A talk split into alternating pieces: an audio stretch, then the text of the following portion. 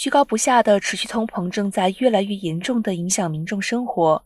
一项调查显示了消费者愿意在多项方面改变习惯，以实现收支平衡。如果物价压力继续，超过百分之五十的成年人受访者表示，他们将会减少外出就餐。